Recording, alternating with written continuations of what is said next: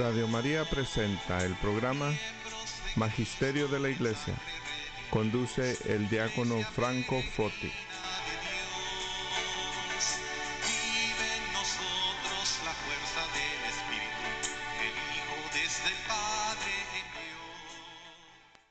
Muy buenos días hermanos y hermanas en Cristo. Estamos aquí transmitiendo desde la cabina de Radio María en Chicago. Son las 9 de la mañana hora centro, 10 de la mañana hora del este, 8 de la mañana montaña, 7 de la mañana hora del Pacífico. Y los acompañamos aquí con este programa El Magisterio de la Iglesia. Yo soy el diácono Franco Foti de la Arquidiócesis de Chicago y estoy acompañado una vez más por mi gran amiga Eli Silva. Buen día Eli, ¿cómo estás? Buenos días, buenos días a todos ustedes. ¿Cómo amanecieron con Dios el día de hoy? Sí, buena pregunta, buena pregunta. Amanecer con Dios. Amanecemos con Dios muy bien. El problema es cuando nos metemos en el tráfico, me parece. ahí, ahí es cuando, cuando este, a veces los corazones se quieren apartar de Dios y se acercan a los diablitos que, que a veces tenemos por ahí, ¿no? No hay que tener miedo, hay que agarrar el rosario y hay que tomar la oportunidad para consagrar a nuestros hijos a la Virgen María, el trabajo, el estudio, nuestra persona, nuestros pensamientos, ¿ah? Sí. los deseos, todo consagrarlo a la Virgen María. Es la gran oportunidad en ese tráfico para poder ah, tomar nuestro rosario y bueno, en el nombre de Dios, ah, iniciar ese diálogo, ese coloquio con nuestro Señor, la Virgen María y los santos del cielo y de la tierra, porque hay santos en la tierra, ¿verdad que sí? Sí, y casualmente de esto vamos a hablar el día de hoy. Como saben todos en nuestra querida audiencia, eh, estamos siguiendo el documento de Aparecida que fue publicado en el año 2007 por la Conferencia Episcopal de los Obispos de América Latina y el Caribe. Y este, este documento eh, es, es importantísimo porque nos da una buena presentación de lo que es la iglesia en América Latina, pero también aplica mucho a lo que es la iglesia latina aquí en Estados Unidos. Y el capítulo de hoy eh, se refiere a, discípulos misioneros llamados a la santidad o la vocación a la santidad. Correcto, y, y bueno, ah, mucha gente tiene miedo de ser santo. ¿ah? Como que dicen, no, eso, eso es para los que traen una sotana, para los que, para las que son monjas, ¿no? Entonces, ¿por qué no nos explicas un poco, diácono Franco Foti, qué es el significado o qué es un santo? Pues eh, sí, a mí me ha pasado que cuando yo doy una plática e invito a la gente a ser santos, viene siempre alguien que me dice, pero me tengo que morir. Sí, hay una parte que sí. Así que este, sí, es gracioso, es gracioso. Pues, eh, ¿sabes, Eli, que nosotros experimentamos la santidad por primera vez cuando somos bautizados? Ajá, Porque recibimos la gracia santificante de Dios, se nos quita Ah. el pecado original, el pecado con el que nosotros nacemos, el pecado que heredamos de Adán y Eva. sí. Eh, pero a partir del bautismo eh, somos, estamos limpios, ¿no? No tenemos ningún Mm. pecado, ningún pecado, ningún pecado. Así que estamos bien limpios, por eso el símbolo del bautizado es la vestidura blanca o el alba blanca, ¿no? Mm, Porque es mm. el símbolo de la pureza, sin mancha de pecado. Ahora bien, eh, esa, eh, esa santidad, eh, porque santidad propiamente dicho es el estado en el cual uno no tiene pecado, ¿verdad? Cuando uno se bautiza, abraza la santidad. Cuando uno comete un pecado pero se va a confesar, abraza la santidad. Por, por eso cuando uno, se, cuando uno se va a confesar, siente como que se le sacó todo eso de adentro, ¿no? Entonces, eh, la, la- la persona se siente más aliviada y esa es la experiencia de la santidad, eh, la, la, eh, la realización de que uno no tiene pecado en su alma. Y, y bueno, eso es lo que nos llama el Señor, a ser santos, ¿no?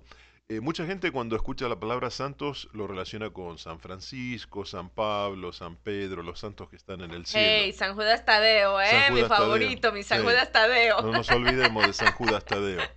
Muy bien. eh, entonces, eh, sí, ellos son santos, pero son santos porque la iglesia ha determinado que ellos cuando pasaron a la vida eterna estaban en estado de gracia. Mm. ¿Ok?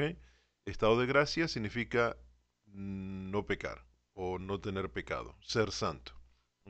Entonces nosotros como eh, seres humanos que hemos sido bendecidos por Dios a través de los sacramentos, podemos aspirar a la santidad. Y esa, ese estado de gracia eh, constante, ese estado de gracia, ese estado de no pecar, eh, nos hace santos ante los ojos de Dios y eso se refleja en nuestras vidas.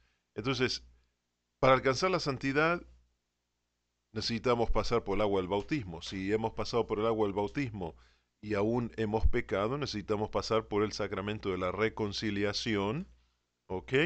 ¿Para qué? Para que eh, a través del poder de Cristo se nos perdonen nuestros pecados y nosotros volvamos a abrazar esa santidad. Ah, entonces una persona que ha cometido pecado o ha ofendido puede ser santo. Después del sacramento de la reconciliación, sí, por supuesto, por supuesto. Eh, obtener la santidad no es tan trabajoso como mantenerla. ¿no? Ahí, está, ahí está el tema, ¿no? Mantener la santidad es lo más trabajoso. Y eso pienso que es lo que los obispos de América Latina quieren expresar, ¿no? De que un pueblo, personas santas forman un pueblo santo y el pueblo santo puede hacer milagros. Realmente eh, el, el- poder estar en una plena comunión con Dios a través de ese estado de gracia puede hacer como dijo Jesús, le pueden pedir si tuvieran la fe del grano de mostaza, pueden pedirle a este monte que se eche al mar.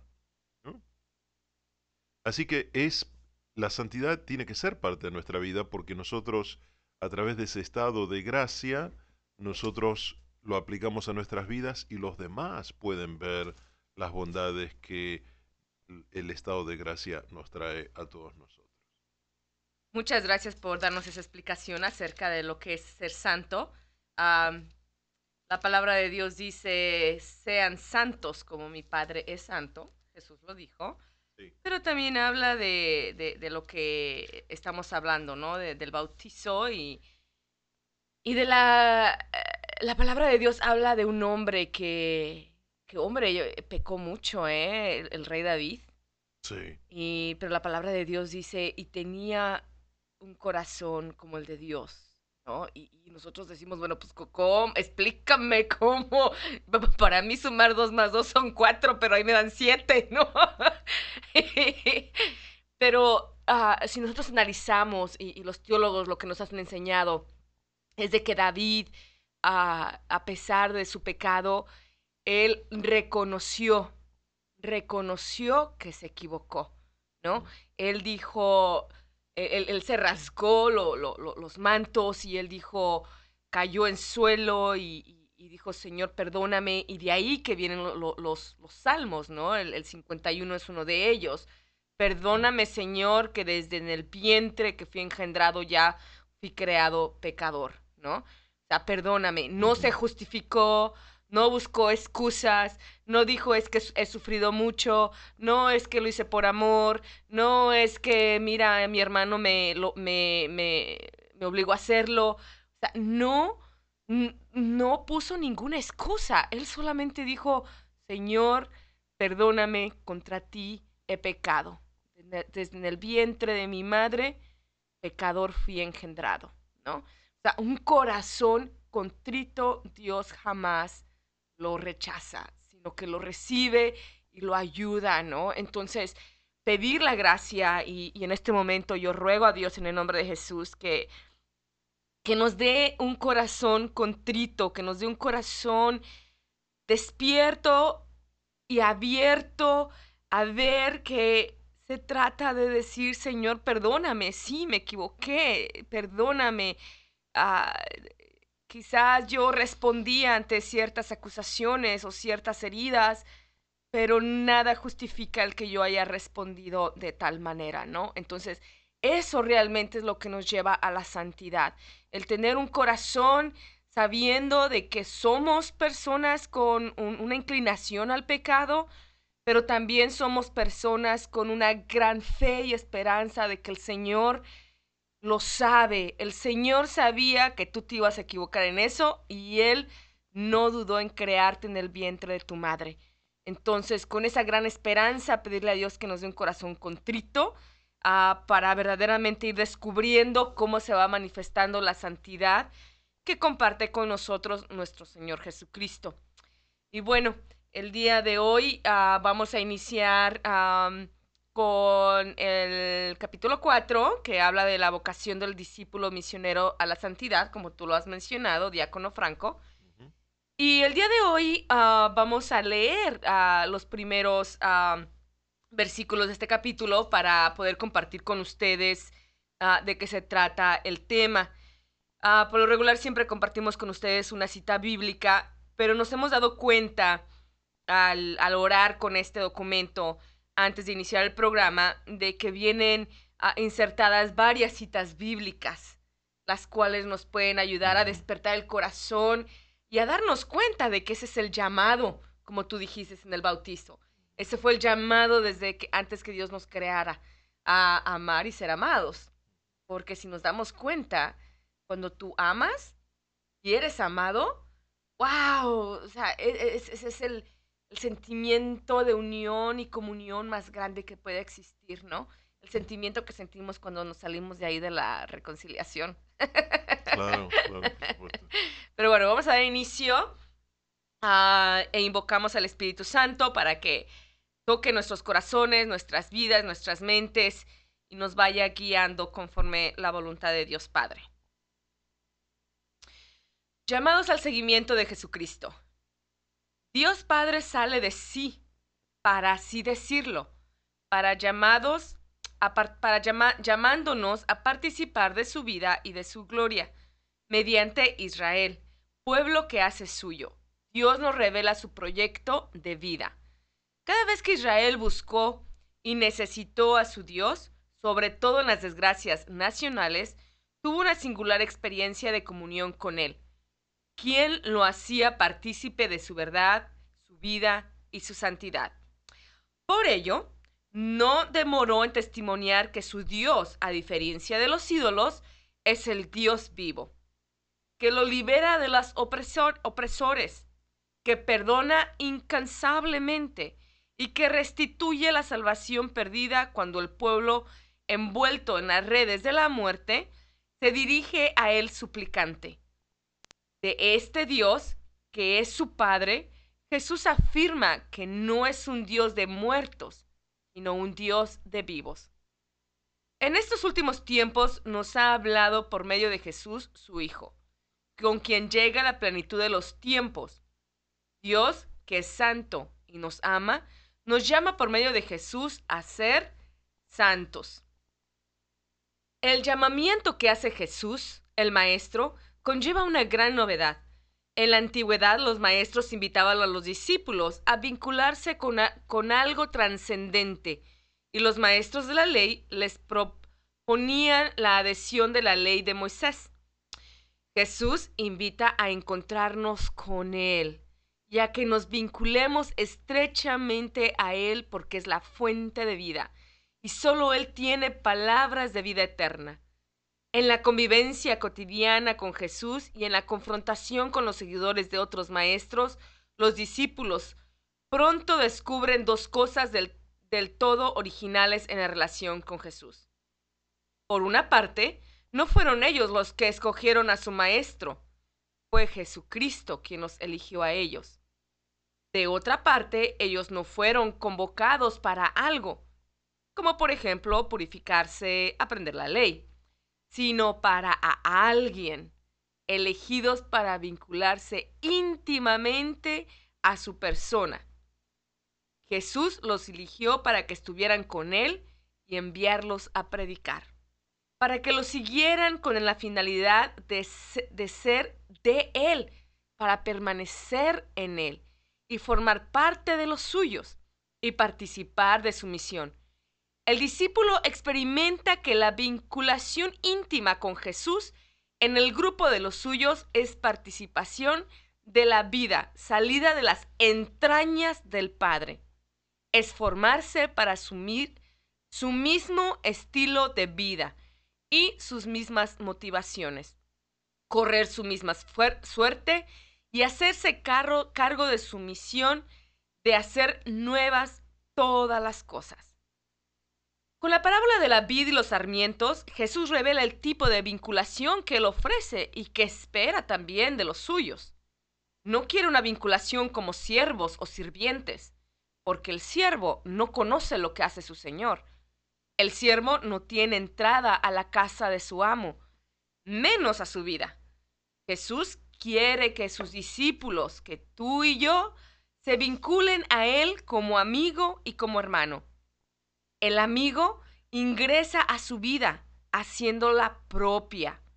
El amigo escucha a Jesús, conoce al Padre y hace fluir su vida en la propia existencia, marcando la relación con todos. El hermano de Jesús participa de la vida del resucitado, hijo del Padre Celestial, por lo que Jesús y su discípulo comparten la vida misma que viene del Padre, aunque Jesús por naturaleza y el discípulo por participación. La consecuencia inmediata de este tipo de vinculación y relación es la condición de hermanos que adquieren los miembros de su comunidad. Es decir, Jesús los hace familiares suyos, porque comparte la misma vida que viene del Padre y les pide, como a discípulos, una unión íntima con Él, obediencia a la palabra del Padre, para producir en abundancia frutos de amor. Así lo atestigua, atestigua San Juan en el prólogo a su Evangelio que dice así. A todos aquellos que creen en su nombre, en el nombre de Jesús, les dio capacidad para ser hijos de Dios. Y son hijos de Dios que no nacen por vía de generación humana, ni porque el hombre lo, lo desee, sino que nacen del mismo Dios. Como discípulos y misioneros estamos llamados a intensificar nuestra respuesta de fe y anunciar que Cristo ha redimido todos los pecados y males de la humanidad. En el aspecto más paradójico de su, de su misterio, la hora de la cruz, el grito de Jesús, Dios mío, Dios mío, ¿por qué me has abandonado? No delata la angustia de un desesperado, sino la oración del Hijo que ofrece su vida al Padre en el amor para la salvación de todos nosotros. Muy bien, Eli, muchas gracias por compartir estos puntos tan importantes y ah, tan, tan claros eh, como lo han escrito los obispos de América Latina. Y realmente hay mucha sustancia aquí, hay, hay mucho que, que nosotros podemos obtener. Pero tal vez eh, podemos ir a, a esta parábola de la vid y los sarmientos, ¿no? Eh, porque al principio del programa estábamos definiendo qué es la santidad.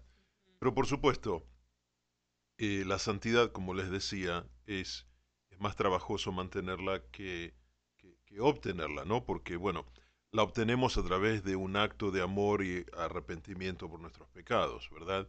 Pero también la santidad debe ser mantenida. ¿Y cómo nosotros la podemos mantener? Siguiendo el ejemplo de la parábola de la vid y los sarmientos, ¿no? Eh, para, para mucha gente no, no, tal vez no, no está muy familiarizada con estos términos, pero la vid es la, la planta de la uva, ¿verdad? Eh, entonces los sarmientos son como los brotes de, de la planta. Y los brotes de la planta eventualmente se hacen ramas y también producen eh, ramos de uva, racimos de uva. Ahora, cuando eh, esa rama se separa del tronco principal de, de la vid, esa, esa rama muere, porque no recibe la, la savia que está dentro de- de- del tronco principal de, la vid, de la planta de la uva. Así que eh, este sarmiento, sin estar conectado al tronco principal, muere, no tiene vida. Y Jesús usa esta comparación para decirle, ustedes tienen que permanecer conectados al tronco, es decir, conectados a mí, que yo les inyecto esa, esa vitalidad para mantener esa santidad. Entonces, los obispos nos invitan a seguir ese ejemplo de que para nosotros ser un pueblo santo necesitamos estar unidos a Jesús. No, definitivamente. Yo creo que uno de los efectos de- de- del pecado, cuando nosotros fallamos, cuando nosotros mentimos, robamos, vimos con lujuria a alguien o cometimos adulterio o deseamos lo ajeno ah, o matamos a alguien, ¿no? Por mencionar alguno de los mandamientos. Ah, el- uno de los primeros efectos es ah, agachar la mirada. No que, nos queremos alejar de Dios, ¿no? Ah, eh, entra la vergüenza, entra el miedo, y es lo que vemos en Génesis, ¿no? En, Adán y Eva, en el relato de, de- ellos dos. Entonces, es cuando más tenemos que correr a los pies del Padre y pedirle su protección, porque bueno, el pecado siempre tiene una consecuencia, ¿no? Una consecuencia espiritual que no podemos verla con nuestros ojos, pero sí con el alma, ah, si estamos atentos con el Espíritu Santo, pero también pueden venir consecuencias, ya sean legales o con la familia o rupturas por, por la consecuencia del pecado, ¿no? Entonces, es como cuando un niño ah, comete un, error, un- se portó mal, ah, yo creo que, vamos a decir, ¿no? Viene el niño y le prendió, ah, empezó a jugar fuego en, la- en la recámara. Y esto fue real, ¿eh? Fue mi hermano cuando era, estaba chiquito. Ahorita vino Oh, a mi wow. mente, igual el Mm. Espíritu Santo está ahí trabajando. Cuenta, cuenta. Él, él- él era chiquito y, y- y él tenía unos ojos, tiene unos ojos hermosos, grandes, ah, con unas pestañas enormes, ¿no? Que, que cualquier mujer las querría porque tenía unas pestañas largas. Ah, muy parecidos a mis ojos, ¿eh? Mm, me los imagino. Pero miren, ah, a él le decían seguido, ay, qué bonitos ojos y qué pestañas tan largas. Pero como él era varón, y bueno, en nuestra cultura hispana, que eso le digan a un varón, él no le gustaba. Claro. Y él tenía quizás como siete años, ocho años, y lo que él hizo es de que él ah, agarró el- el- el- la cajita de cerillos y empezó a jugar con él. Y de repente vino y le prendió fuego a la casa, ¿no? En, en la- en la recámara. Y bueno, él fue inteligente. Él pudo más su, este, se dio cuenta de que cometió un error. Y corrió a los brazos de, de mamá y le dijo, hay fuego en la recámara que yo prendí, ¿no? Entonces lo que hizo mi mamá y mi papá es de que fueron corriendo a la recámara a apagar el fuego, ¿no? Y bueno, a él le preguntaron que si estaba bien, lo protegieron, lo abrazaron, de alguna manera pues lo, lo protegieron, ¿no? Claro, él tuvo una disciplina posteriormente, después de explicarle que eso no se hace, pero eh, la primera reacción de los padres es, ¿cómo, ¿cómo proteges a tu hijo de lo que acaba de hacer? Y es lo que sucede cuando nuestro Padre Dios, ah, nosotros cometemos un pecado ah, en relación a lo que estás diciendo, de que tenemos que permanecer unidos a Jesús. Porque nosotros pensamos que ah, tenemos que estar pe- ah, pegados a la vid, ¿no? Eh, pero pensamos que en, en las buenas, cuando todo va bien, cuando... No, agárrate, cuando no todo va bien, es cuando tienes que permanecer más, porque vienen las dudas, viene el miedo, está la oscuridad en donde tú vas caminando y no sabes si estás vas a agarrar un palo o una serpiente, ¿no? Hasta que sales de ahí, entonces ya, es, algo distinto. Pero permanecer en Jesús, e- en Dios Padre, es eso, que cuando nosotros caemos en, el pecado, eh, es verdaderamente acudir al Padre y, y- no tener ese miedo de, de- de- de- de- del castigo o de un Dios que nos va a castigar o me va a dejar de amar. No, la palabra de Dios dice completamente todo distinto, ¿no? Permanece en mí eh, y Él como un Padre amoroso va a protegernos de la consecuencia del pecado y nos va a liberar del enemigo, de los enemigos que se levantan en contra de nosotros cuando nosotros caemos, ¿no?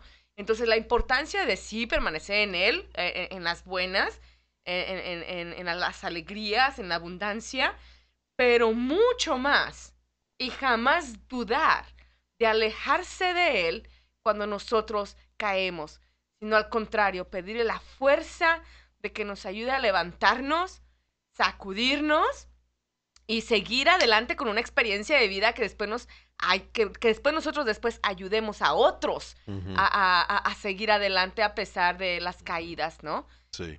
Y sabes que, siguiendo con este ejemplo de- del viñedo, de la vid y de, de- de las ramas, los sarmientos, los brotes, eh, sabes que am, mi abuelo, eh, italiano, eh, él tenía, yo recuerdo cuando era pequeño, él tenía una, tenía un, un- un viñedo, tenía un pequeño viñedo, ¿no? En el fondo de la casa. Y, y yo siempre iba a visitarlo y él pasaba mucho tiempo ahí, ¿no? Después de retirarse, él pasaba mucho tiempo ahí. Yo me daba cuenta de que a veces eh, él hacía lo que se llaman los injertos.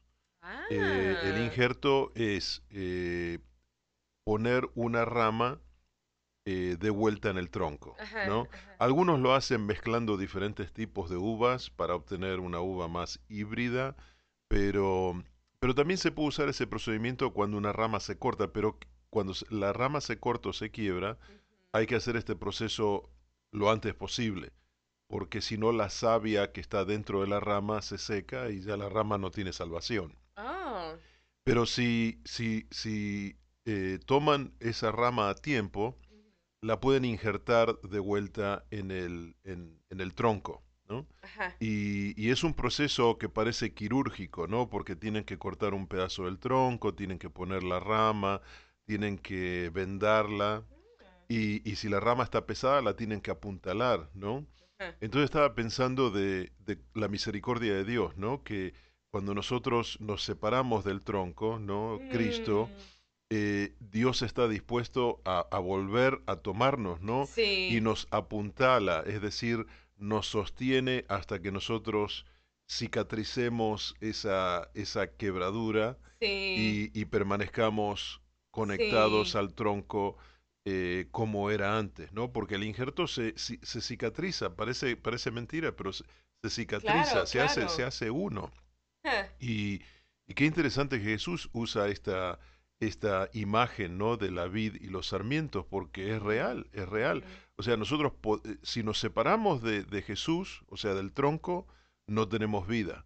Pero si regresamos a Jesús, entonces Él nos vuelve a inyectar esa vida.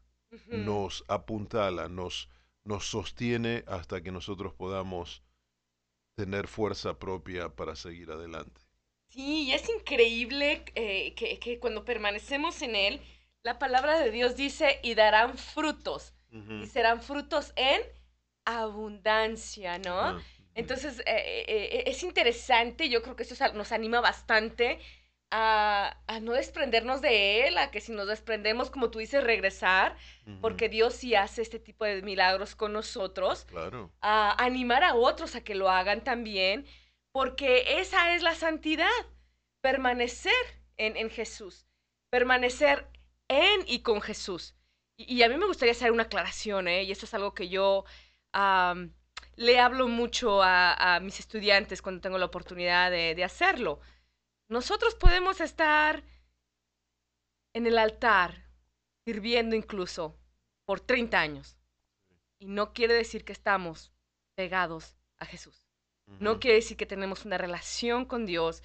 No quiere decir que estamos bien con Dios. El alma se enfría. Está vacío allá adentro. Está oscuro y frío. Un frío en el alma, ¿no? Entonces, ¿de qué manera nosotros estar despiertos y atentos a, esta realidad? Nosotros podemos ir a misa todos los días, visitar el Santísimo, leer las lecturas, pero si tenemos un corazón cerrado, no, no, no, no va a entrar, es como un impermeable, ¿no? Sin embargo, un corazón contrito, un corazón humilde, el Señor no, no, no lo desprecia, lo abraza y, lo, une a Él, ¿no? La, importancia verdaderamente de, de nosotros saber que eso es la santidad. Un corazón contrito, humilde, que, que se haga uno solo con Cristo Jesús.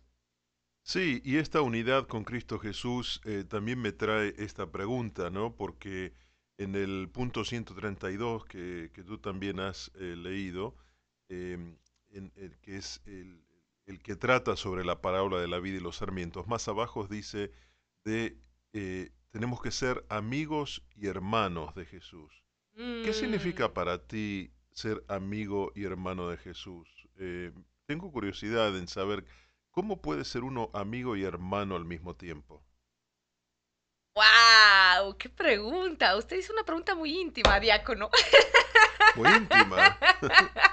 Cuando se hablan de las cosas del Señor, eh, no hay intimidad. Miren,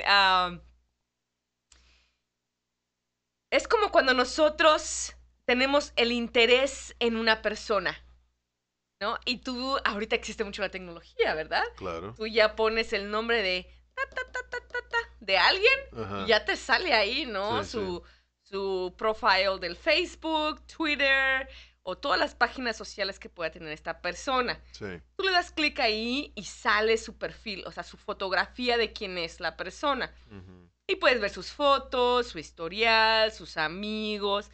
Tienes un interés. Y le mandas una invitación para que te dé acceso a toda su historia de vida, ¿no? Que va poniendo en, sus- en su ah, muro social. En la vida con Jesús es parecido. Eh, nosotros conocemos, escuchamos hablar de un tal Jesús porque alguien nos los dijo, porque lo leímos en una revista, porque desde niños quizás leímos alguna lectura. Y, y ese fue mi caso. Ah, cuando yo era una niña de siete años, mi padre me ponía a leer ah, los evangelios. Y de alguna manera, aunque yo era una, ni- una niña, ah, yo era muy atraída a este tipo de historias, ¿no? Para mí eran fascinantes y tocaron mucho mi ser.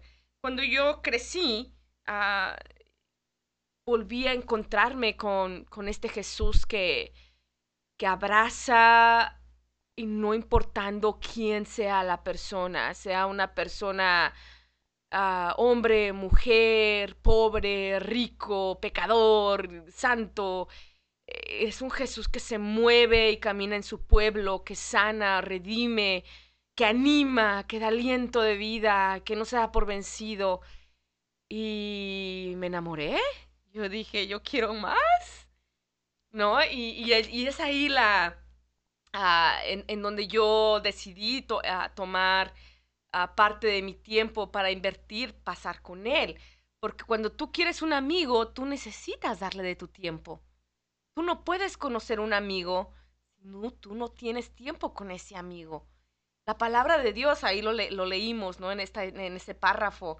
Los discípulos estaban, pasaban tiempo con el Señor para de alguna manera aprender de lo que Él quería enseñarle. Pero bueno, yo creo que vamos a regresar y podemos compartir un poco más al respecto. sí, sí, muy bien. Vamos ahora a ir a una pausa. E invitamos a los que quieran ah, hacer su aporte a este programa que lo hagan por teléfono. Llamen al 1866-880-7136, opción Chicago, para que puedan entrar a nuestra cabina. 1866-880-7136. Regresamos pronto. Gracias.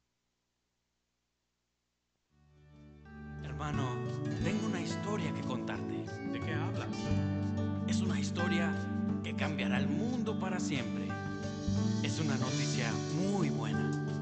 Déjame contarte.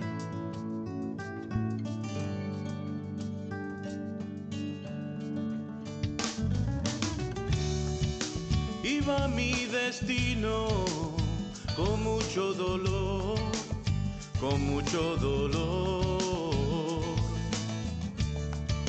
Era un camino de mucho temor, de mucho temor. Yo le conté mi dolor, yo le lloré al Señor.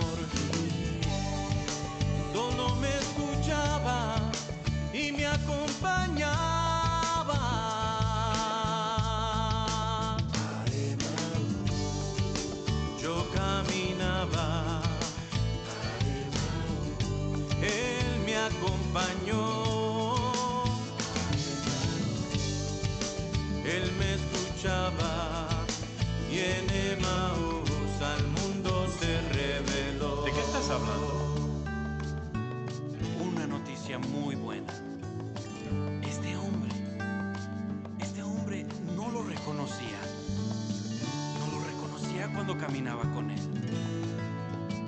Déjame contarte más.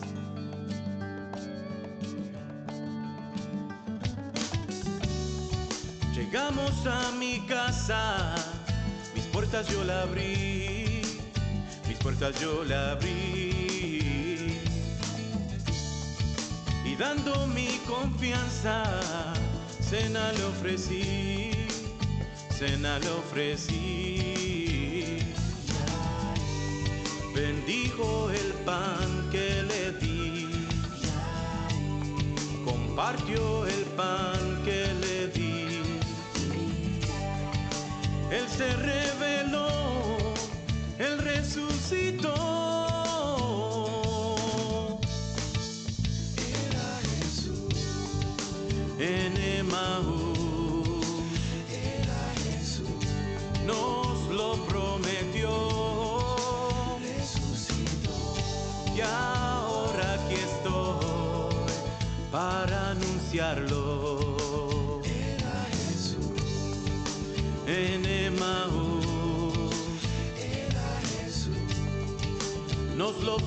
Prometió. Resucitó. Y ahora aquí estoy para anunciarlo. Cristo resucitó. ¿Sentías tu corazón arder cuando caminaba con Cristo nosotros? resucitó. Resucitó, resucitó. Vamos, vamos a anunciarlo. Cristo resucitó.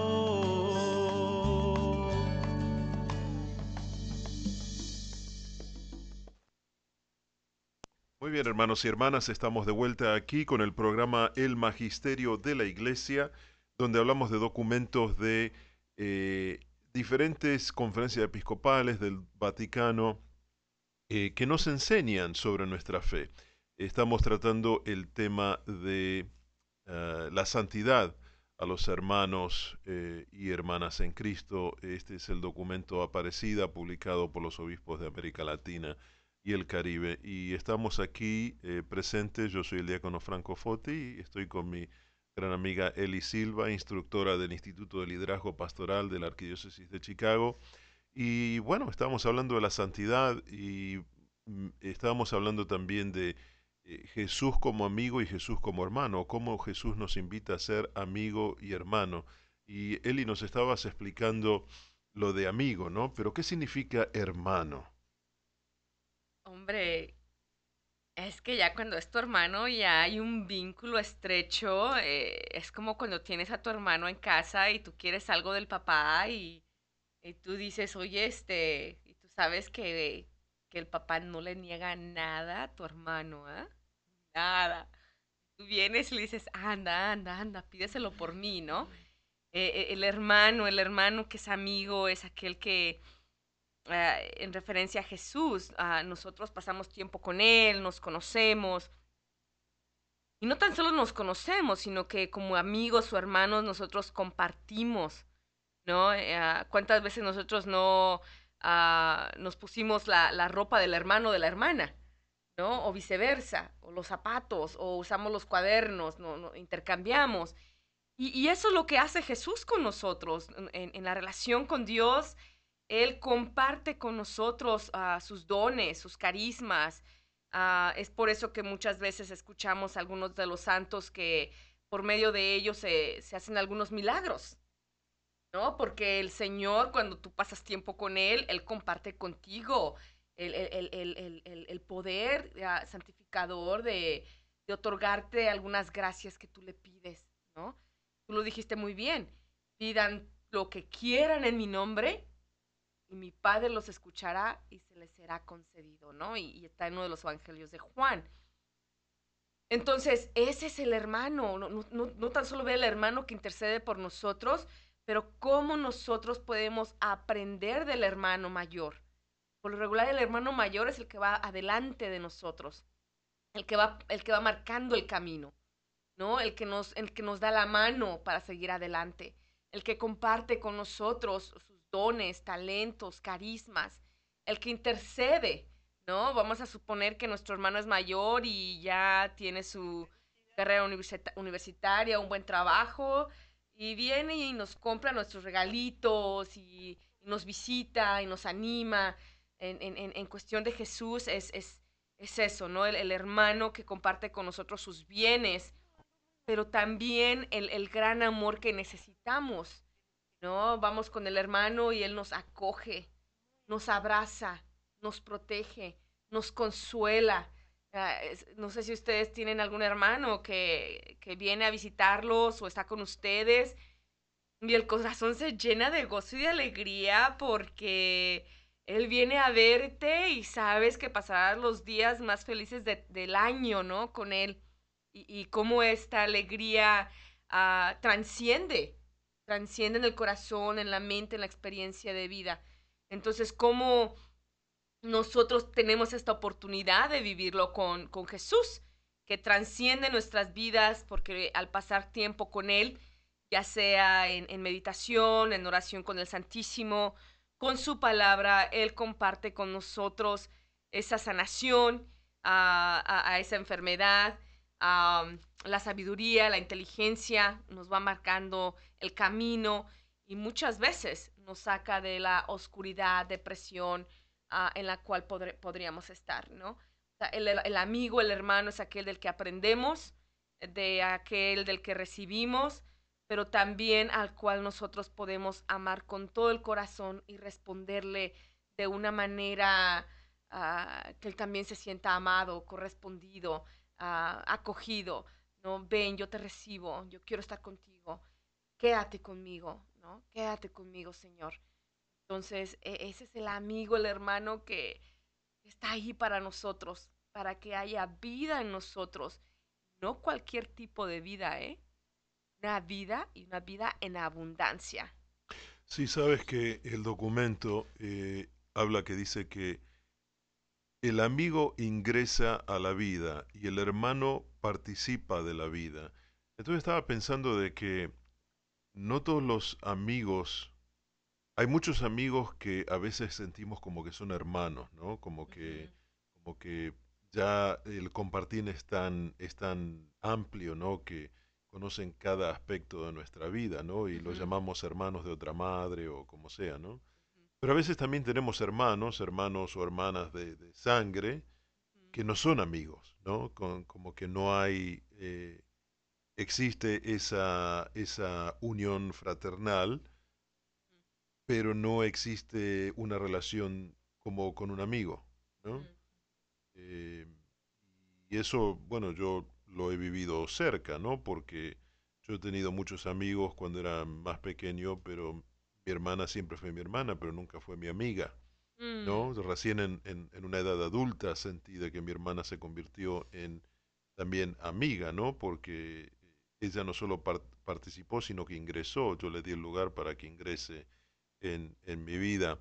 Entonces los obispos utilizan estas dos imágenes para, para graficarnos de alguna manera de la entrega total que, que- que Jesús nos pide y que nosotros necesitamos para seguir siendo los sarmientos, las ramas que están eh, pegadas al tronco. Sí, definitivamente. Yo creo que es aquí donde nos tiene esa relación de la santidad.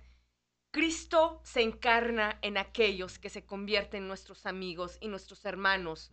Nuestra mamá o nuestro papá, aun- a pesar de no haber vínculos de sangre, ¿no? Cristo se encarna en nosotros para ser amigos y hermanos de otros cuando hay una gran necesidad. Ah, yo conozco personas en las cuales, por ejemplo, eh, en ocasiones pierden un familiar y, aparecen esos hermanos y esos amigos que, que, no dejan a que la persona se pierda en el caos de haber perdido un hijo o un hermano o una padre o, una madre, ¿no? ¿Por qué? Porque Cristo se encarna en la persona que ya es su amigo. Fíjate lo que es la, el, el estar unido a Cristo, en lo que tú te refieres a la vid, permanecer pegados a la vid.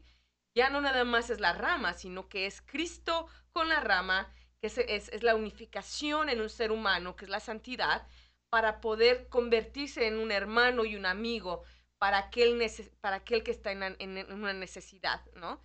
Es cuando llega esa persona que te abraza es aquella persona que quizás no tienes trabajo y la persona viene y te da ah, cierto dinero para que pagues la renta, o viene tal persona y, y te trae un regalo porque sabe que te gustan los regalos, o viene una persona y te da la guía correcta para tu caminar en- en la santidad, ¿no?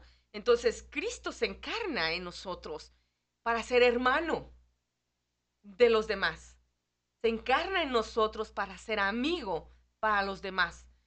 Y, que Dios nos dé la gracia de nosotros encontrar personas que verdaderamente ah, sean también dispuestos en permanecer en Cristo Jesús para ser amigos y hermanos para nosotros.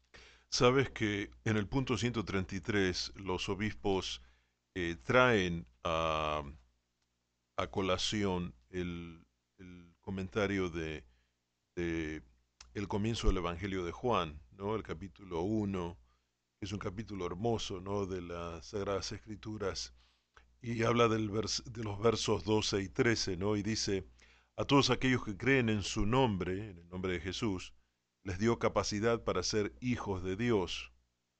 Y son hijos de Dios que no nacen por vía de generación humana, ni porque el hombre lo desee, sino que nacen de Dios. En otras palabras, cuando nosotros reconocemos a Jesús que nos invita a amar al Padre, el Padre nos hace sus hijos, ¿no? Bueno, ocurre a través del sacramento del bautismo.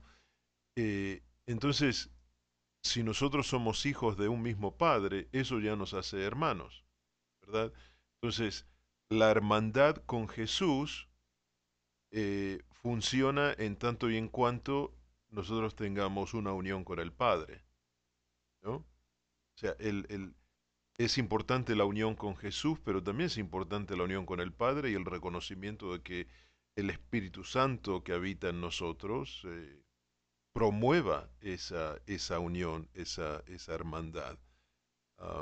Es interesante también que, que los obispos en el punto siguiente dicen como discípulos mision- y misioneros, y esto es importante porque hay una diferencia entre, en- diferencia entre ser discípulo y misionero, ¿no? Discípulo es el que aprende, el que continúa con los consejos y misionero es el que sale con todo lo que aprendió a, compartirlo con los demás.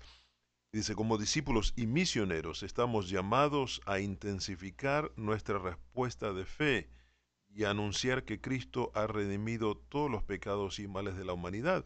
Es decir, que, que una vez nosotros abrazamos esa santidad, esa condición de amigo y hermano con Cristo, hijo de Dios, a través de la fuerza del Espíritu Santo, tenemos que salir y compartir esa santidad para que los que están alrededor nuestro también sean santos.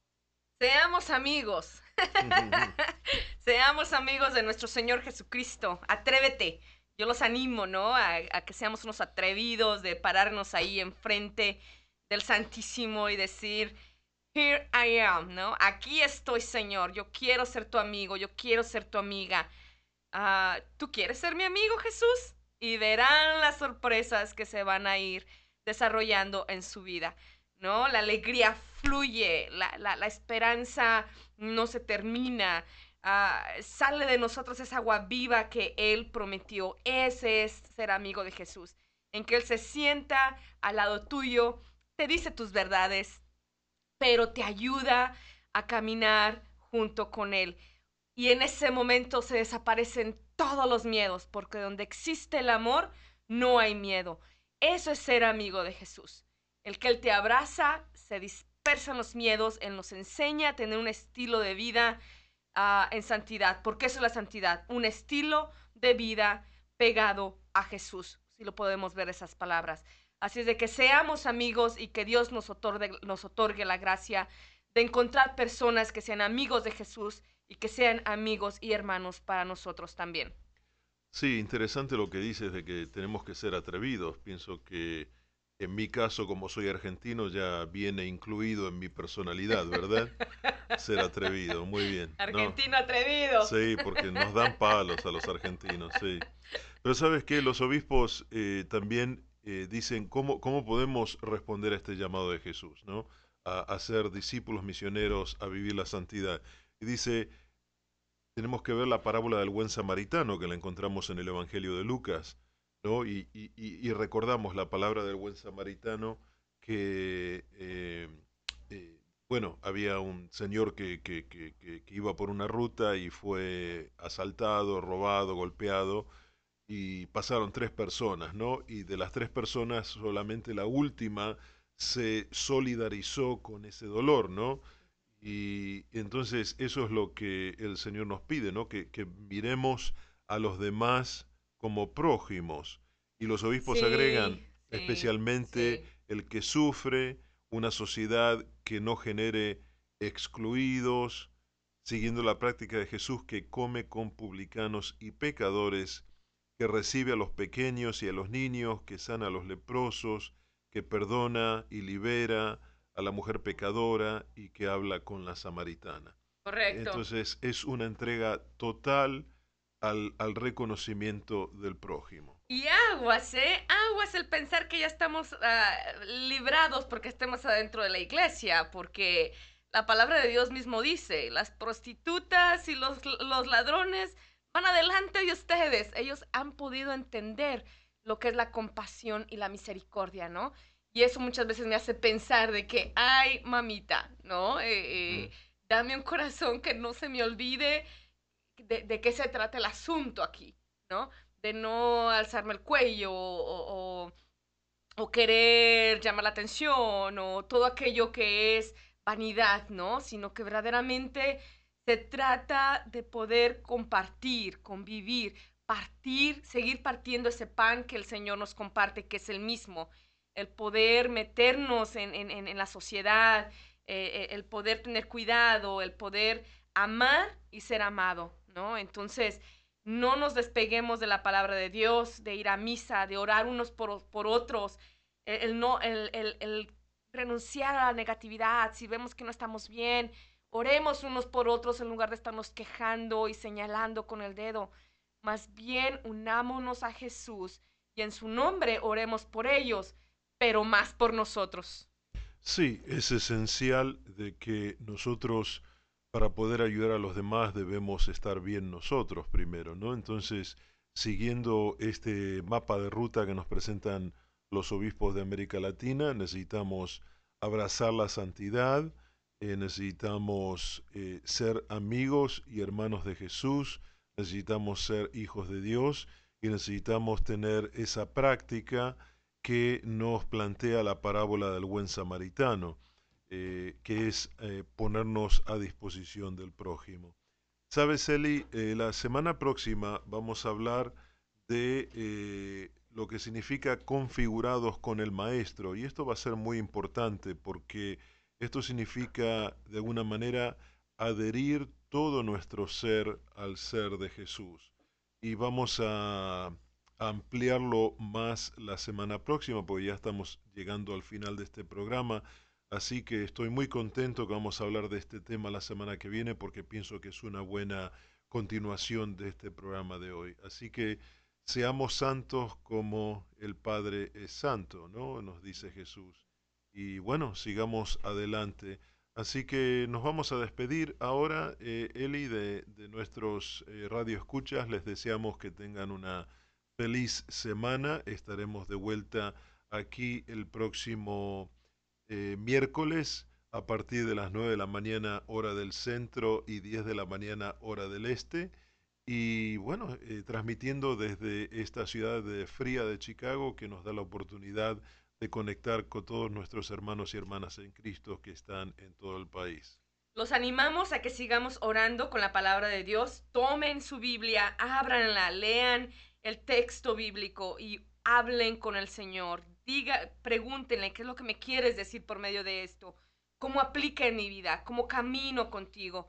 Y, y ábranse, ábranse en el Espíritu de Dios, porque el Señor siempre responde. Y como siempre, los abrazo en Jesús y María y nos encomendamos a sus oraciones. Gracias hermanos y hermanas en Cristo. Ella es Eli Silva, instructora del Instituto de Liderazgo Pastoral de la Arquidiócesis de Chicago. Yo soy el diácono Franco Foti, también de la misma arquidiócesis. Los saludamos y los acompañamos con nuestras oraciones toda esta semana. Que Dios los bendiga. Amén.